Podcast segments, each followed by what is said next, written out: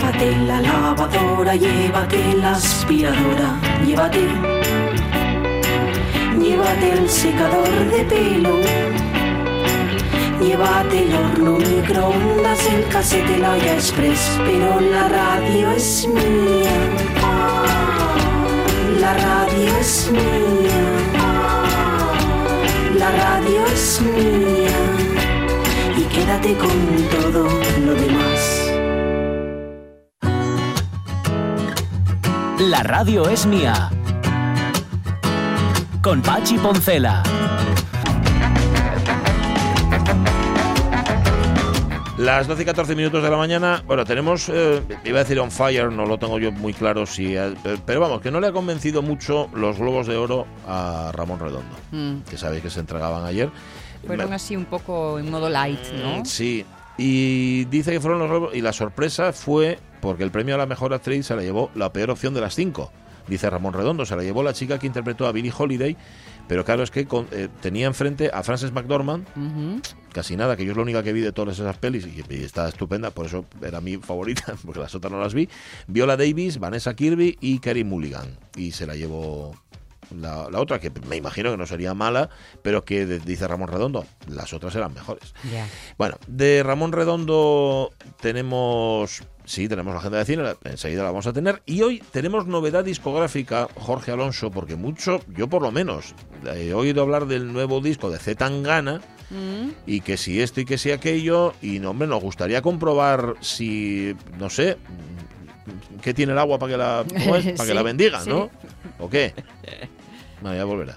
Estaba en algún sitio Jorge Alonso, pero bueno, desapareció. La Luego verdad es que yo me he pillado o- oyendo a Zetangana diciendo, ah, Ah, mira, pues no está tan mal. no está mal. Yo no obstante, fíjate, le pero no sé si son las malas influencias, perdóname. Puede ¿eh? ser. Yo le leí un comentario a Pablo Moro donde decía Sí. que lo escucha la primera vez y dices Sí. tú, oh, qué bien está. Y según lo vas escuchando, dices tú, va, pues igual no está tan bien. Ah, bueno. Por eso quiero yo que Jorge Alonso nos vale, lo traiga vale, y, vale, y nos muy lo bien, cuente. Ya lo veremos. ¿Qué más? A Lucía López Santo la tenemos enseguida, la reina del sentido común y de las redes sociales también. Y ahora sí, el cine. Venga, dale, dale, dale. Ahí está.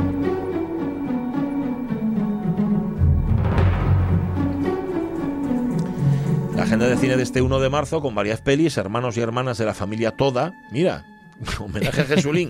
Película del año 41 de ella, Sugiro Osu. Ya está Ramón Redondo diciendo, ¿cómo relaciones a Otsu con, con Jesulín? Jesulín. Cosas nuestras. El retrato de Dorian Gray de Albert Lewin es del año 45. Orfeo de Jean Cocteau es del año 50. Salvatore Giuliano de Francesco Rossi, dirigida en el 62. El infierno del odio de Akira Kurosawa es del 63. Flor pálida de Masahiro Shinoda del año 64. La muerte en Venecia de Luchino Visconti es del año 71, ahí con Mahler a, a todo trapo. Y del 82. El Roshib dijo, vosotras no seríais capaces de hacer algo así, aunque os reencarnarais seis veces.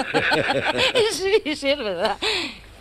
Y yo le dije que no, que nos apostamos. Y él dijo lo que queráis. Vale. Pues esta noche. Pues esta noche. Pues vamos a Perlora. Pues vamos a Perlora. ¿Ibais tú? Aquella chica rubia que era hija de un guardia civil. ¿Cómo se llamaba? Margarita. Eso, Margarita. Y Covina, la del pelo de escarola, que era muy guapa, pero no como tú. Porque tú has sido la chica más guapa que he visto en mi vida. Qué camelador, chaquete. Bueno, Albajara. Que el, el premio Nobel Albajara, que llega a Gijón y, y que vuelve a empezar, porque de eso va la película, de Begin the Begin, de volver a empezar, claro, que retoma el amor de antes de la guerra, etcétera, etcétera. Bueno, una película que, que tiene sus cosas. Que tiene mucho Gijón. Tiene mucho, eso sí es verdad. Y yo sí creo verdad. que eso es lo que tiene tanto tirón. Y un Gijón, que madre mía, comparado con el de ahora, que hoy el de ahora tendrá lo que tenga, pero el de antes tenía Mm. lo que tiene el de ahora y peor. Bueno, eh, da igual, pero te emocionas cuando la ves. La película de García, volver a empezar, se estrenaba tal día como hoy en el 82, película de Oscar, ¿eh? Y el año que viene, fíjate, cumplirá 40 años. Atentos. Madre mía. Para todos los gustos de Agnes Yahui, es del año 2000, y un hombre sin pasado de Aki Kaurismaki del año 2002. Tal día como hoy, hace 111 años, nacía David Niven. Solamente dos veces ha estado el equipo lejos de mi vista. Una cuando Andrea y María se lo llevaron para esconderlo. Estaba bien cerrado cuando lo recogí. La otra fue cuando lo dejamos en el camión y nos fuimos todos a inspeccionar las salidas. Sí, todos. Excepto ella. La dejamos de guardia en el camión, sola. ¿Qué dice? ¿Está usted loco? Es un momento de los cañones de Navarone, donde salen un montón de actores muy conocidos, donde sale David Niven haciendo de Miller, que era el, el el militar que no quería ser militar, el que había caído, era experto en explosivos, era el que tenía que volar los cañones, pero no le interesaba todo aquello de la guerra, etcétera, etcétera. Hace un papel chulo. Bueno, muchas pelis hizo David Niven Sí. en, a lo largo de su vida, Rebelión a bordo, El prisionero de Zenda, La vuelta al mundo en 80 días, Un cadáver a los postres, Casino Royal, Muerte en el Nilo. Y estaba, nos cuenta Ramón, muy asentado en Hollywood, pe- pero decidió en la Segunda Guerra Mundial volver al Reino Unido para combatir contra Alemania y para hacer también pelis de propaganda bélica. Ah, Llegó a ser, fíjate, esto es al revés que en lo que, que en los cañones en la Habana, llegó a ser teniente coronel del ejército. En el 44 localizó a un actor, al teniente Clifford James, sorprendentemente parecido al general Montgomery, y lo reclutó para una misión de engaño, la operación Copperhead, enmarcada en la operación Fortitude, la que nos contó su día Jorge, en efecto, que se realizó para sí. engañar a los alemanes, que creyesen que iban a desembar- a desembarcar en Calais y no en Normandía. Bueno, fue famoso por sus conquistas, por su desinhibida forma de airearlas. Cuenta que en una fiesta en Mónaco llegó a decir que su mayor conquista fue Grace. Aunque lo intentó arreglar, parece ser que jamás le volvieron a invitar a una fiesta en Mónaco porque no. Y luego el pobre se murió en Suiza víctima de la esclerosis lateral amiotrófica con solamente 73 años. que tenía pinta mm, de con su bigotito y su todo, ¿no? De, de señor con batín, con pañuelo Sí, sí, sí, en el batín. Totalmente Hugh Hefner. Eh, se parecía un poco, se daba un aire, mi tío Manolo, Manolo Rosete, a él. Mm. se parecía. Lo decíamos en casa, no lo sé. Eh, también cumpleaños hoy, bueno, nacía en el año 28, el espíritu libre de la Nouvelle Vague, Jacques Yvette. El actor, director y productor Ron Howard, fíjate, cumple hoy 67 años. Tiene mucha Ron Howard. Los defraudé a todos. Defraudé a mis amigos. Defraudé a la nación.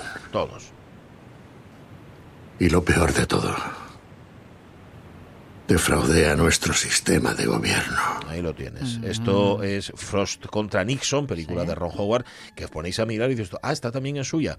Bueno, los Oscars, los dos que tiene los consiguió por una mente prodigiosa, pero también le corresponden Cocoon, Willow, Llamaradas, Apolo 13, Cinderella Man, esta que hemos dicho, la de Frost contra Nixon, el desafío, Rush, por ejemplo. En los últimos años, además de estar amasando dólares sin parar con la trilogía de películas protagonizadas por el simbolista Robert Landon, ya sabéis, el Código da Vinci y demás porquerías de Dan Brown, esto lo dice Ramón Redondo, se ha pasado a los documentales. Yo vi el de Pavarotti y sí, en efecto, es una agiografía, no es una biografía. Hace Pero cosas raras, ¿no? Es una combinación rara de cosas, ya, ya, más bien. Todo lo que dé dinero, yo creo. Me Ya, da la impresión ya, de que ya, ya, dirige ya. Ron Howard. 55 años cumple Zack Snyder, productor, director y guionista de cine estadounidense. Triunfó con una peli de zombies, Amanecer de los Muertos, y dos adaptaciones de cómics, 300 y Watchmen. Por eso ahora vive inmerso en la mediocridad y en los millones del universo superhéroes, etcétera, etcétera. También hoy cumpleaños 52 cumple ya el primer actor español en ser nominado al Oscar, el primero en ganarlo y con una tercera nominación. ¿Quién es? Mira, mira, mira, mira. ¿Te gusta mi moto? Déjame que te ayude. Déjame en paz. Vale, vale, te dejaré, te dejaré. Te dejaré si ves una foto mía. ¿Qué foto? Párate, párate, párate. Date la vuelta. Bueno, ¿qué? ¿Qué te parece? Ese soy yo. Bueno, pues ya te he visto. ¿Qué pasa? ¿Que no te ha gustado? Se le anunció los calzoncillos. Sí, sí, sí.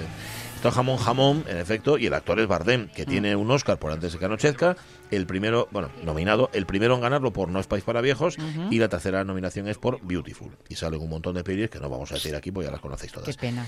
¿El qué? Eh, nada, perdón. ¿Por qué? ¿No te...? Con lo que me gustó Ya, ¿eh? ¿Qué pasa? y lo indiferente que me puede llegar a resultar. Pero por- dices como actor, En general. en general, ya, bueno, 52 años, dale una oportunidad. Bueno, bueno, la 10 años vida da muchas vueltas, Claro. sí, señor. Y Lupita eh, Nyong'o, nunca sé cómo decir este apellido, que cumple Sí. 38 años, actriz y modelo mexicano-keniana, eh, saltó a la fama por 12 años de esclavitud, se llevó el Oscar a la mejor actriz de reparto y luego hizo muchas más. Creo que acaba de publicar un libro de cuentos. ¿Ah, sí? Sí. Mira, ahí la tienes.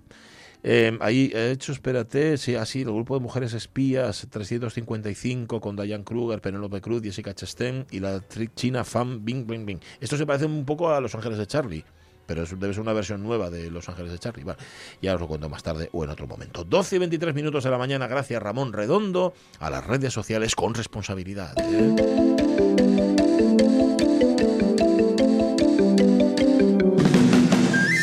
A la cosa de Internet, eh, que es de lo que sabe mucho en Cactus Comunicación, de lo que domina, sin duda, Lucía López Santos. Lucía, ¿qué tal? Muy buenos días. Hola, muy bien, buenos días. Porque dominar las redes sociales es como intentar dominar, no lo sé, un huracán, una tormenta, meter, meter el mar en un caldero, es una cosa compleja, ¿eh? Pues sí, pues sí, y más con todas las novedades que están saliendo y de las que voy a hablar hoy. Sí, señor. Por ejemplo, a ver, novedades. Por ejemplo, Twitter. Habíamos hablado hace nada, hace que fue un mes o así, que habían salido los Spaces, que eran, pues bueno, parecido a las rooms estas, el chat por voz, Sí. como lo del Clubhouse. Y bueno, parece que sigue ahí, sigue vigente y van a empezar a estar muy disponibles. Luego también tendríamos las communities, que también hablamos de ellas, y que eran, eh, como digamos, los grupos de Facebook, ¿vale? Donde podemos agregarnos a esas listas y ver, eh, pues según nuestros intereses, información o publicaciones de los tuiteros que hay ahí. Pero ahora empiezan, pues eh, aquí ya empieza lo interesante, ¿no? Sí. Eh, empiezan los super follows. Eh, esto es, un, o sea, esto lo anunció la semana pasada Twitter y todavía no se sabe cuándo va a estar disponible, pero sí que es verdad que va a, ser- va a ser una forma de monetizar la red social, Ajá. tanto como usuarios como para ellos como eh, propietarios de la propia red social. ¿En qué consiste? Pues bueno, esto es, eh, los usuarios que crean contenido van a poder crear una especie de lista cerrada a la que nosotros nos vamos a poder suscribir por el módico precio de 4,99 al mes. Digo módico en tono irónico, ¿vale? Porque Sí, ¿no? Es mucho eso. Eso por, por a cada uno al que quieras acceder. mm, a- sí, sí. Ya, ya, ya, ya. ya. Entonces, claro, si sigues a un usuario, a un usuario y dices, bueno, a ver, es que puede ser súper interesante porque, bueno, habla de noticias relacionadas con mi sector a nivel profesional, pero bueno, a nivel entretenimiento, pues bueno, 5 euros al mes, pues puede ser dinero. Esto yo creo Sí, que hombre. surge un poco de algunas Instagramers que decían, eh, te, meto, te doy acceso, porque hacían un poco entrampeado, ¿no? Eh, Sabéis que en Instagram también hay una versión que podemos decir que las stories solo las vean nuestros mejores amigos, Sí. entonces las influencers lo que hacían eran, eh, si me pagas una suscripción al mes de 4, 5, 6 o 10 euros, yo te doy acceso a, esa, a ese listado de mis mejores amigos y ves Sí. todo el contenido privado que yo publico. Que dices, Ujú. jolín, estás Hombre, aquí trampeando la red social. Pero, Lu- Lucía, mm, cuatro o cinco euros por cabeza es una pasta. Lo lógico Hombre, sería establecer, digamos, Tarifa como- plana. Sí, una tarifa plana y tener una pestaña para los VIP, ¿no? Y ahí tienes el extra de cada uno de los que ya sigues. Claro, pero no. Aquí esto es porque ese dinero va para el creador de contenido y que, bueno, que tenga una forma de monetizar toda esa información que está generando a través de redes sociales. Que, oye, puede ser un artista y decir, bueno, pues mira, te subo cuadros, ilustraciones o lo que sea y solo tú tienes acceso a ellas. Bueno, tú o todo cualquiera que se suscriba. Pero yo a cambio me llevo un dinero. Ya, no, lo pensaba pues cómo funcionan las plataformas de podcast. Ya, ya. Sí, o, o las de vídeo bajo demanda, que al final tú pagas una suscripción pero accedes a un montón de series, de pelis o de música, en caso de Spotify. Pero bueno, en este caso es individual. Vale. Bueno.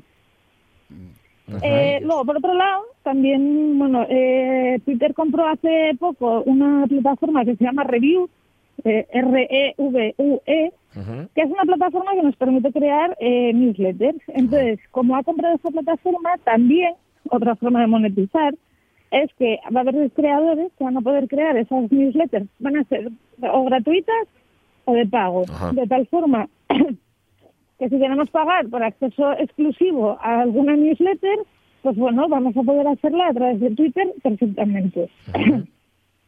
Y quizá la más interesante para Twitter de esta semana Sí. es la opción Birdwatch, que esto quiere decir el pájaro que mira, y consiste en que los usuarios, eh, a modo nivel, eh, rollo Wikipedia, perdonad, es que estoy con la mascarilla por la calle, Ay, amiga. y esto de hablar por Se- la calle con se- la mascarilla, se me te Y un, poco, atraganta un poco rollo. Pero para, boba, para, bobona. No, Estoy quieta, estoy quieta. Ah, estás la quieta.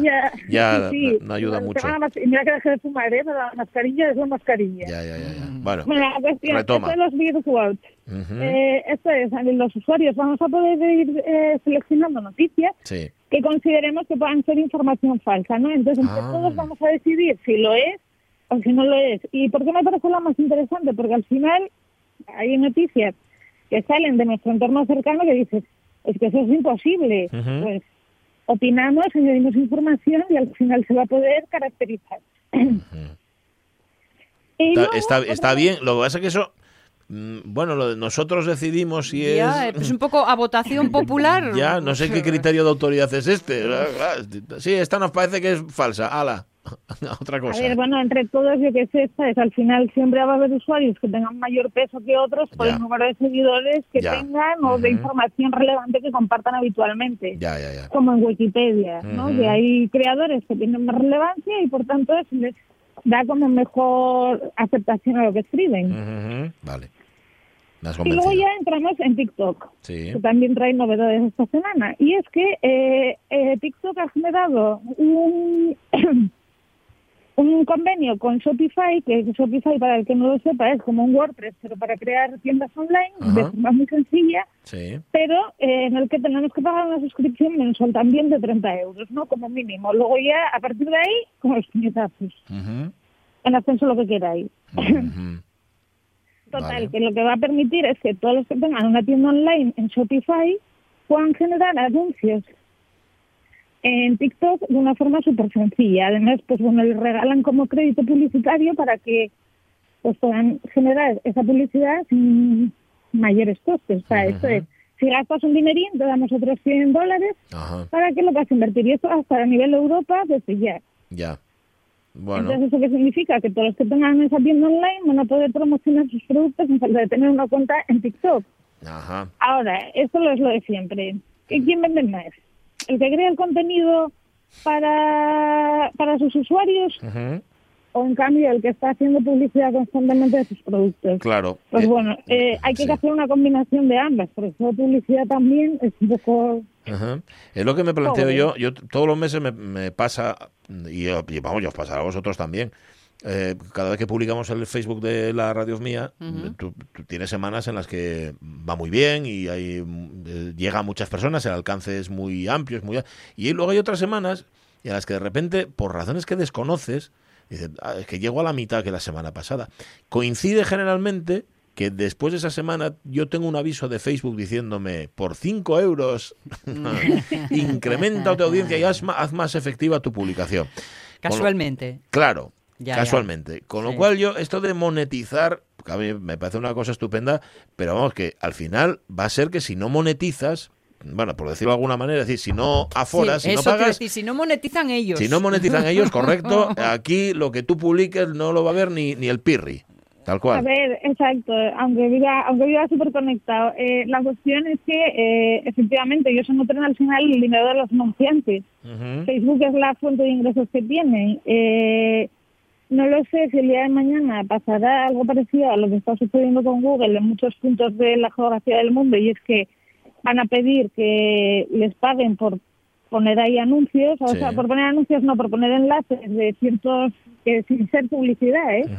Entonces, no sé, está un poco todo desvirtuado y dices, Totalmente. bueno, pues es que al final, ¿esto qué es? ¿Tengo que poner yo el dinero primero para poder llegar a gente o Sí. cómo? No, pero es que además, fíjate cómo es la cosa.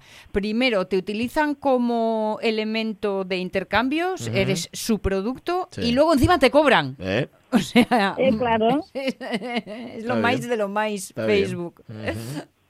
La Sí, sí. cuestión es que, a ver, la- eh, esto ya no es de que te ganen dinero ellos. Hoy más o menos lo he enfocado un poco a que ganemos dinero nosotros. Bien, o bien, bien, bien, como bien. creadores de contenido o bien como vendedores de productos a través de tiendas online. Sí. Que al final, pues bueno, hoy en día con todo esto del internet, de la pandemia y tal, pues la verdad es que vas a los sitios y apenas hay gente porque, bueno, eh, las grandes marcas se han puesto las pilas y están muy bien puestas y luego, pues bueno, tenemos un pequeño comercio que está en ello, porque Sí. está en ello, todavía le falta un pasín, pero ya están en ello para que realmente podamos comprar. Entonces, si tenemos las herramientas para poder facilitar al usuario que compre o que gane dinero por generar contenido, pues bienvenido sea. Porque, Pues sí, pues sí, bueno, pues sí. Y tuiteros hay un montón que tienen un montón de seguidores y que esos seguidores pues al final no les están reportando absolutamente nada, sobre todo en Twitter, ¿eh? Ujú. que no tiene un plan de monetización como podría ser TikTok, Instagram o demás. Ya. Entonces, bueno, Bueno, bienvenidas sean todas esas novedades. pues dale, pues me parece bien. Pues sí, porque lo de la filosofía del todo gratis se va a acabar. Gratis murió hace Eh, años. Exacto. No sé si lo sabéis, pero Sí, murió. eso. Y Yo creo que cada entonces- vez más a un modelo freemium, ¿no? Que es un modelo en el que tienes unas partes que son gratis y otras partes que son de suscripción. Sí, Entonces, bueno, eh, aunque ahora mismo casi toda la tortilla está o pagas o no pagas, yo creo que ese va a ser el modelo del futuro, ¿no? Que tienes acceso a ciertas funcionalidades, novedades y demás gratis. Sí. Y si quieres lo del resto, pues pagas y vives tan feliz. Y además esto nos permitirá tener un poquito más claro lo de los fakes y no fakes, porque estar, habrás predecidido a quién sigues y por qué. ¿no? Exacto, Entonces será gente ya pagar- con un cierto bagaje, una cierta categoría. Exacto. Ujú. Bueno, pues ya que os veo tan contentos. ¿Y tú cuando ya te has abierto la red social tú? Hombre, hombre. ¿Ves? ¿Cuál? ¿La has escogido al final? A ti te lo va a decir. A ti te lo va a decir. No se lo va a decir a nadie. No, que luego, que luego me sigues. Eso, que ya no quiere, ya quiere redes sociales donde no haya nadie. Exacto. Eso es. Gracias, Lucía Ah, López Santos. social, ya está. ¿eh? Sí, la red, la red antisocial, más bien la red Exacto. asocial, es la, Asocial, es la sí. que yo utilizo. Un beso, Un Lucía. besito grande. A Gracias. vosotros, que tengáis Cuídate. buena semana. Adiós, respira, chao. respira. Chao. Venga. Eh, bueno, mm, Jorge Alonso. El, que oímos hablar mucho del disco nuevo de Zetangana. A ver, eh, oímos hablar de él sobre todo porque ha batido récords, ¿no? Ha sido un estreno tremendo Sí. suyo. Sí, sí, sí, hay que decir que, bueno, es un disco con, con unas, no, hay que decir, es una novedad intermitente, Ah, porque la mitad por lo menos del disco son canciones que ya se habían avanzado, habían salido ya como, como singles, ¿no? sí. Y, pero ha sido un, un récord, efectivamente. Es el mejor estreno histórico de un álbum español en Spotify. Sabes que ahora mismo es la forma de un poco medir el impacto que ha tenido un disco, ya que la- la- el tema ventas desde hace mucho ya es, es un poco engañoso, ¿no? Porque, bueno, algún día hablaremos un poco de cómo va este. Se vende muchísimo menos, por- para empezar, por supuesto, y luego se vende lo que se vende y se, y se cuantifica lo que se cuantifica, ¿no? Pero bueno, el madrileño, que es como se llama el disco, por cierto, Mm. la portada definitiva es mucho más, mucho peor para mí Sí. que una que se había, que habían sacado donde salía el setlist, o sea, el- es decir, las canciones que Sí. salían en el disco, que era una servilleta de bar. Anda. Una servilleta de bar y como escrito, con bolio, con rotulador o lo que fuera, eh, las canciones y tal, y abajo, eh, a la, en la esquina inferior derecha, pues el madrileño, gracias por su visita, ¿no? Ah. un típico bar Qué guapo. de, estas, de, de barra metálica, típico bar de estos de barra metálica de Madrid, ¿no? Eh, más de 5 millones de reproducciones en un solo día Mm, ha tenido, ¿eh? sí. Caray. que es una barbaridad. Sí, sí. Que es una barbaridad. Eh, el- después de la, de la publicación, que salió el viernes, el viernes, bueno, era viernes, vier- viernes, o sea, el, el jueves, el viernes a las 12 de la noche, Sí. pum, se- ahí se Pum. lo colgaron ya, él sacó, puso una foto en, en Instagram, que bueno, bueno, pues ya estaría, Mm. y, y ya está, ¿no? Según eh, los datos, pues eso, arrebata el récord del mejor debut de un disco nacional en la plataforma a El Mal Querer, precisamente de hace Rosalía. tres años ya, tres años ya del Mar Querer de Rosalía, un disco que ya voy a decir que para mí me parece que tiene más, más mm, enjundia, el de Rosalía, que, Ajá. que este de Zetangana. Y, y bueno, ya digo, son 5 millones, eh, el, el Mal Querer tuvo 2 millones de escuchas en 24 horas Sí. y Cinco este pues eh, este. en 24 horas 5 millones de escuchas a saber por dónde van ya, a saber por dónde van ya. Y bueno, ahí tiene un cartelón enorme anunciando el disco en Nueva York, pero bueno, eso eh, tiene un mérito relativo porque si pagas, pues Claro. podemos salir a las radios mías. si pagamos lo que hay que incluso. pagar incluso. ponerlo ahí, ¿no? Bueno, no vamos a dejar sin pegarle un repaso No, a, a a este artista que, ahora- que ahora mismo apunta maneras de, de comerse el mundo. Se ha hecho, lo he visto por ahí, que Víctor Lenore decía que, el periodista musical o periodista cultural Víctor Lenore decía que había pasado del rey del trap al rey del mambo, ¿no?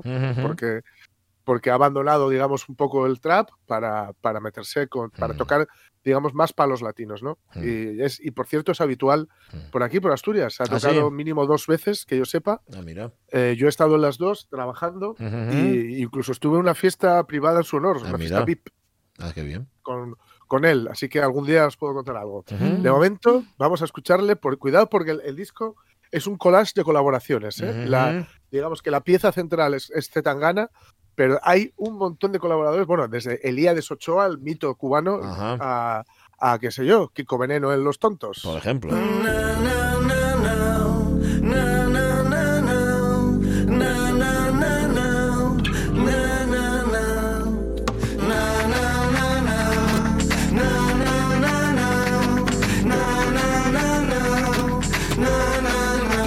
Tú te has creído que por ser yo bueno puedes ir pisando por donde friego.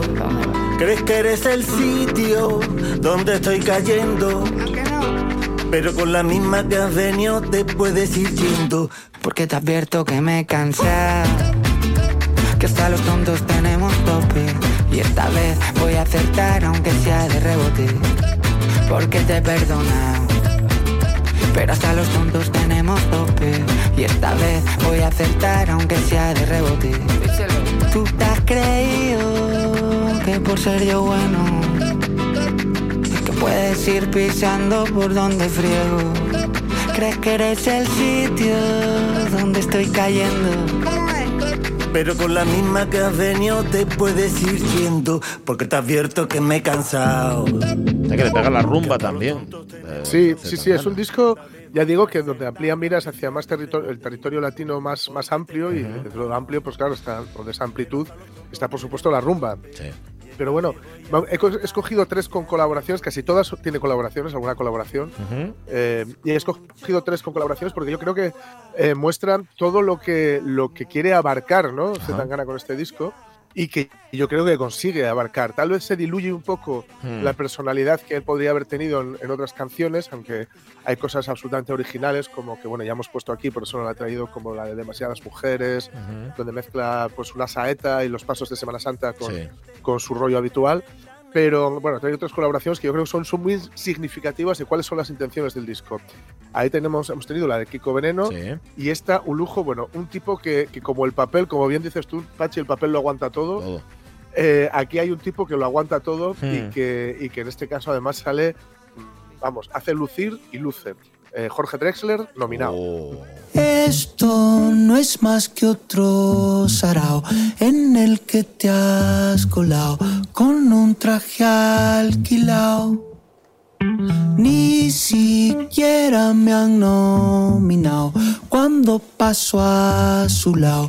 ¿Qué coño me ha pasado? Antes venían a verte, ahora no pueden ni verte. Antes estabas al dente, pisabas mucho más fuerte. Antes venían a verte, ahora no pueden ni verte. Antes estabas al dente, pisabas mucho más fuerte. No hace tanto que tenías la portada, en tu teta mi frase tatuada. Ahora tengo que esperar en la entrada. Ya no hay VIP ni mesa reservada. Ya no, ya no, ya no. La gente piensa en ti como algo que pasó. Delirio de grandeza, sueños de ambición. Como era que empezaba mi última canción. Esto no es más que otro sarao en el que te has colado con un traje alquilado. ¿Qué dicen, ¿Qué dicen los fans de Zetangana de este disco?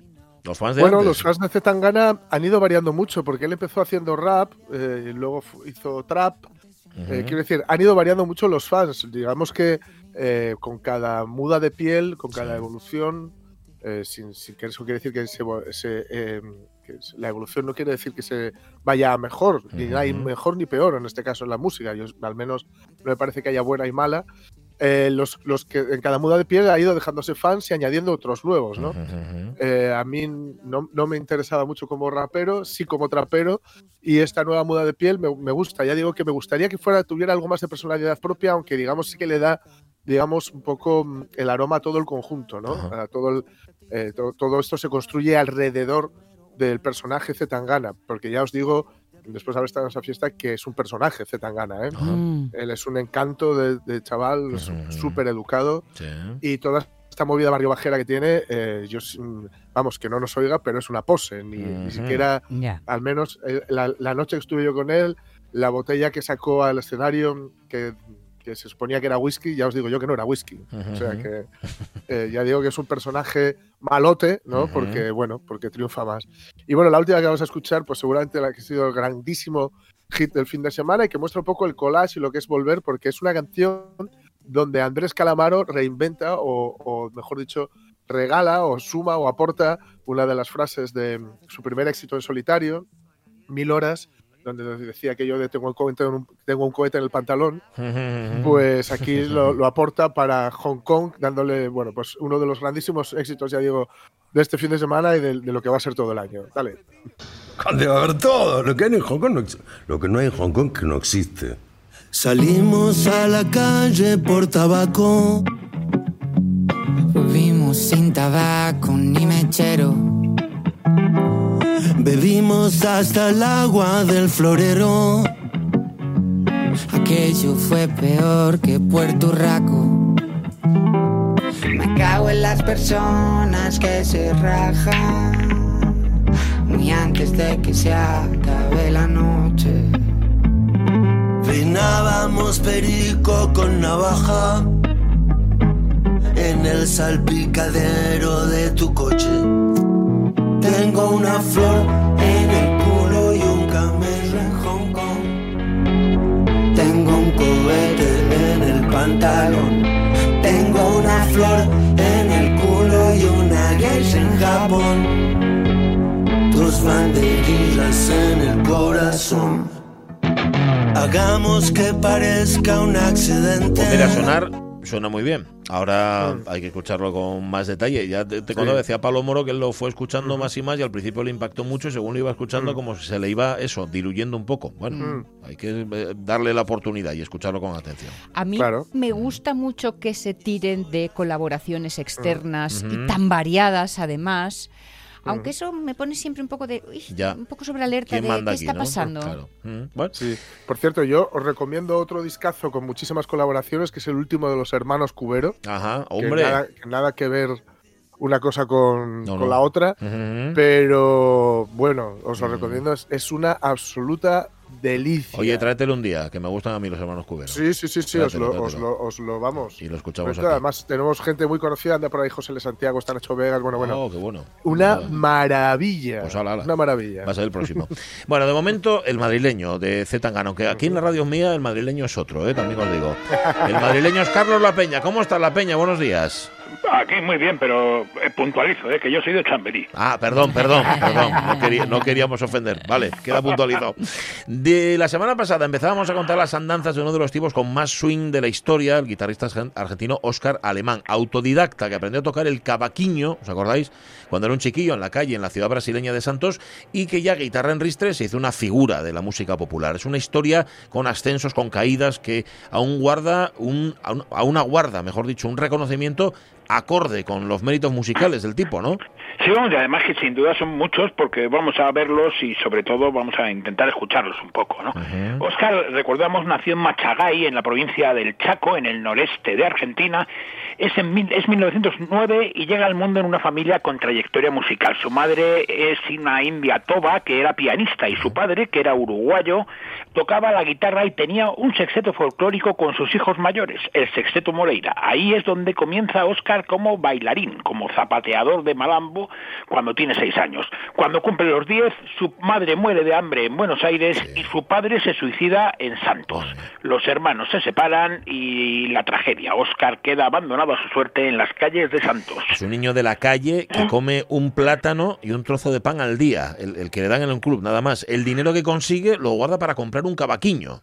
Sí, vamos, y lo consigue pues haciendo recados, boxea, limpia zapatos, abre puertas eh, de coches en la entrada del nightclub donde le dan el plátano y las propinas se consigue las entrega a un luthier a cuenta de un cavaquinho con el que pretende ganarse la vida en el mundo del espectáculo. Ya casi lo ha pagado cuando el artesano coge y muere, ¿no? Pero este ha dejado como última voluntad que aunque falte por pagar, que le den el instrumento al chaval que lo convertirá en un apéndice de su brazo. Un día toca en el nightclub eh, porque eh, habían fallado unos que estaban enfermos y la única canción que sabe y consigue un gran éxito. Señores, os acordaréis también que conoce al guitarrista brasileño Gastón Bueno Lobo, casi 20 años mayor que él, que le regala una guitarra por fin y le convence para formar el dúo Le Loop, es decir, Los Lobos. Sí, es un dúo de guitarras hawaianas con un repertorio que incluye música brasileña, tangos, valses, boleros y foxtrot. Debutan en Río de Janeiro en 1926 y triunfan en Argentina, donde hacen bastantes grabaciones, tanto como Los Lobos como con el trío Víctor, que son los mismos, pero sumándole al, violín, al violinista Edelmiro Bardaro, el as del, del violín del tango, un tipo que había tocado con Osvaldo Pugliese y que va a ser violinista en la orquesta ni más ni menos de Aníbal Troilo y en el quinteto de Astor Piazzolla.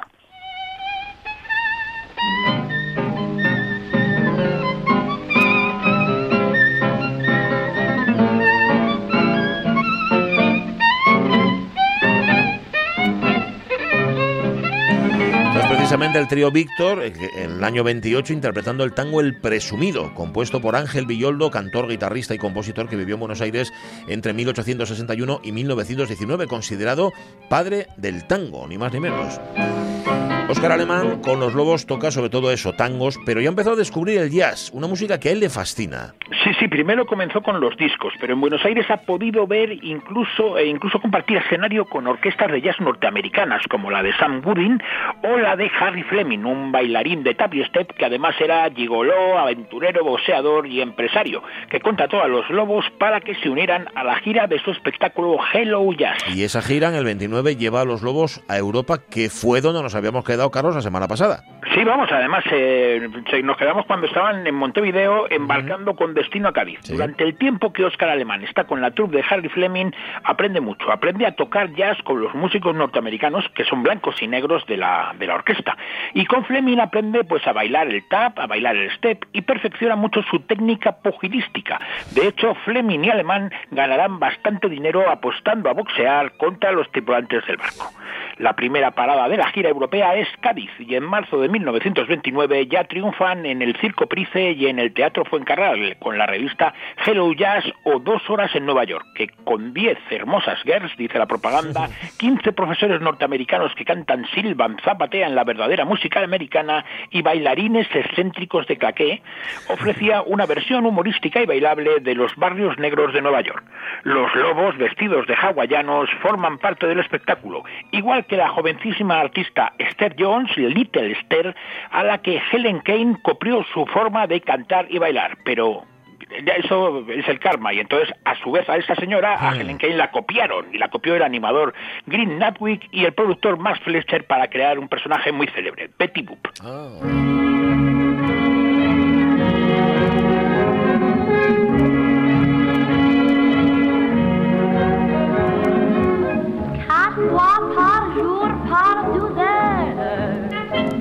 Pensar que es la Betty Boop.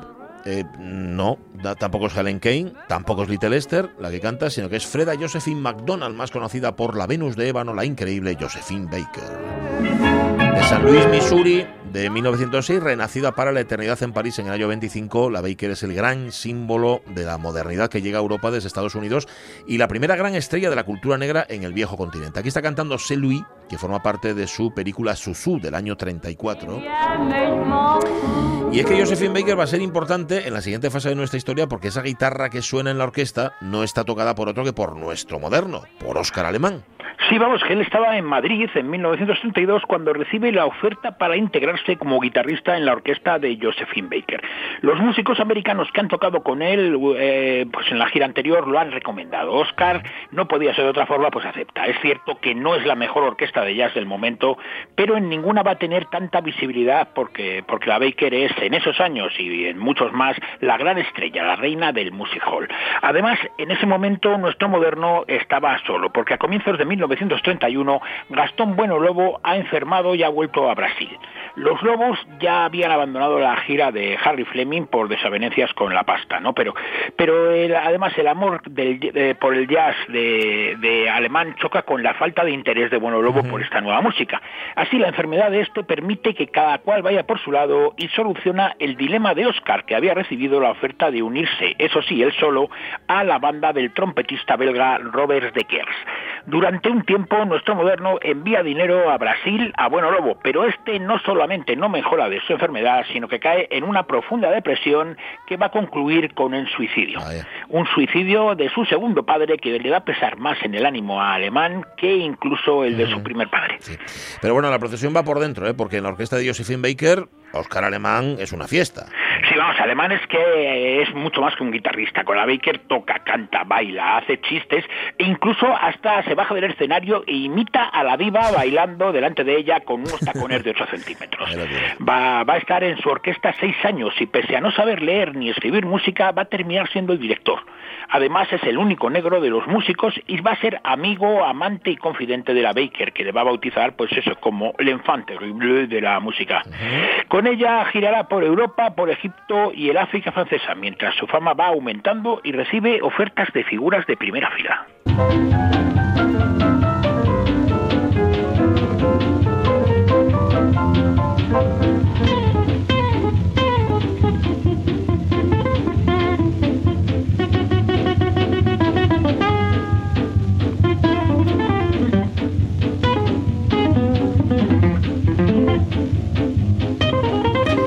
La guitarra de Oscar Alemán, incluido en los Swing Stars de Danny Polo, el clarinetista americano. Ese tema es China Boy, el 30 de enero de 1939 en París, que es cuando se produce esta grabación. Y ahí tenéis a Danny Polo, el que está tocando el clarinete. Ahí está.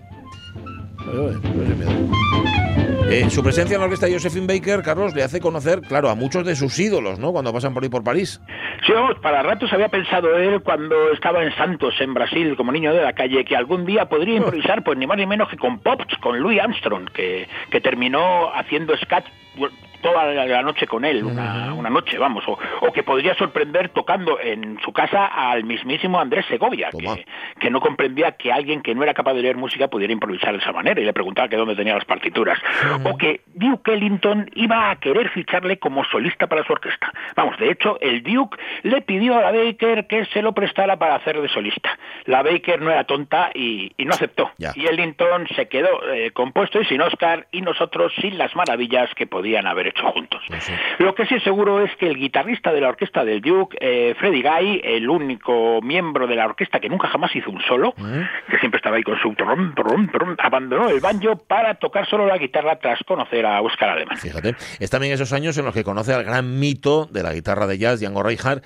¿Qué hay de cierto, eh, Carlos, en esa, bueno, supuesta rivalidad que mantuvieron ellos? Yo creo que, que muy poco, Sí, ¿no? ¿no? Porque se dice que Django era muy competitivo con los otros guitarristas, pero en realidad solamente lo era con los de su familia, con los gitanos, con su hermano Joseph o con su primo Eugene Best. Con Oscar Alemán, como más tarde le pasó con el italiano Henry Crolla, eh, la rivalidad nunca existió más que en la cabeza de algunos críticos sabidos de negocio.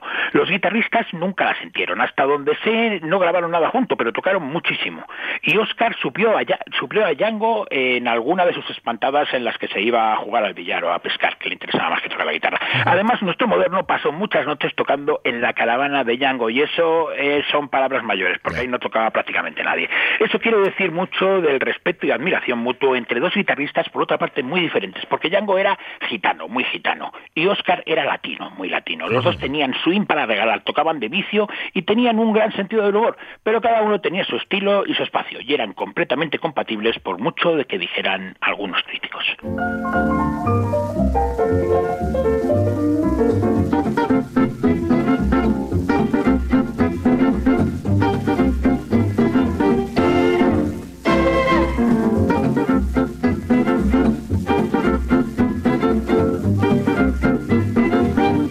Crazy Raiden, el ritmo loco de Oscar Alemán en una grabación realizada con su propio conjunto de jazz ya en la Argentina. Y es curioso porque nuestro moderno abandona la orquesta de Josephine Baker justo antes de que esta haga una gira, eso, por Argentina. Sí, vamos a ver, parece que el motivo fue económico. Vamos, Oscar quería más pasta, la Baker no se la dio y Oscar pues dejó la banda. Vamos, no hubo peleas, siguieron siendo amigos, pero no volvieron a trabajar juntos, pues ya sabes cómo es la pasta. Pero entonces, eh, por entonces, eh, que era 1939, Oscar era toda una figura ya en Europa. Incluso había probado una aventura americana, una aventura norteamericana, pero se volvió de Nueva York a los cuatro días, porque notó enseguida el racismo y sobre todo no consiguió el carnet del sindicato para poder tocar allí. En París forma su propia banda que toca en el Chantilly e incluso monta un equipo de fútbol, el Tango Fútbol Club, que estaba formado casi exclusivamente por músicos. Además, toca habitualmente en el Hot Club de Francia y es fijo con Freddie Taylor, con los, con los Swing Men from Harlem de Freddie Taylor y también pues con Danny Polo que escuchábamos antes con sus Swing Stars.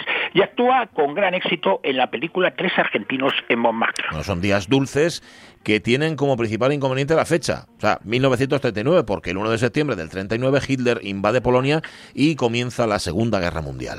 Una guerra que pilla a Oscar en París. En un principio, pese a su apellido alemán, intenta enrolarse en el ejército francés para dar caña a los boches, pero, pero las autoridades argentinas intentan repetirle. Nuestro moderno, que está casado con la cantante de variedades María Luisa Suberville, de Malú, francesa, permanece en París. Durante, en el verano de 1940 ya los nazis ocupan París y Oscar, ya que no solo toca música de negro, sino que además es, es negro, empieza a tener problemas. Un día que pasea a su perro Pac, ve como unos soldados nazis matan a una mujer delante de él. El perro se pone nervioso y los ocupantes lo matan a tiros. Oscar es el siguiente y recibe una paliza de muerte. Encima le confiscan su guitarra metálica y le recuerdan que tiene 24 horas para abandonar el país. Coge todo lo que puede y con Malú intenta escapar a España, pero en la frontera de Irún es interceptado por una patrulla nazi que le quita todo lo que llevaba. Afortunadamente no la vida. Atraviesa la España franquista rápidamente, que no le da mejor eh, espina, y Sí. llega a Lisboa, donde con una guitarra prestada conseguirá hacer unos bolos para poder huir a Buenos Aires. Un retorno a Argentina del que, Carlos, trataremos ya la semana que viene. Sí, porque en Buenos Aires ya nadie se acuerda de Óscar Alemán ni de los Lobos y nuestro moderno tendrá que empezar de cero. Pero él lleva consigo ese ritmo loco con el que conseguirá convertirse en el músico popular, popular que no se dedica al tango más famoso del país. Pero eso ya sabéis, la semana que viene. Sí, señor. Sí, señor. La vida apasionante, no sé si para ser vivida, pero sí desde luego para ser contada, de Óscar Alemán, nuestro moderno de otros tiempos con el madrileño. Perdón, de Chamberí, Carlos La Peña. Un abrazo, La Peña, Un cuídate. abrazo fuerte, venga. Nos vamos a las noticias de la una y mañana volvemos a las 10. Sí, ¿no? Avellaneda, Caunedo, Alonso, Venga, Poncela, a las tenemos una 7. cita. Adiós.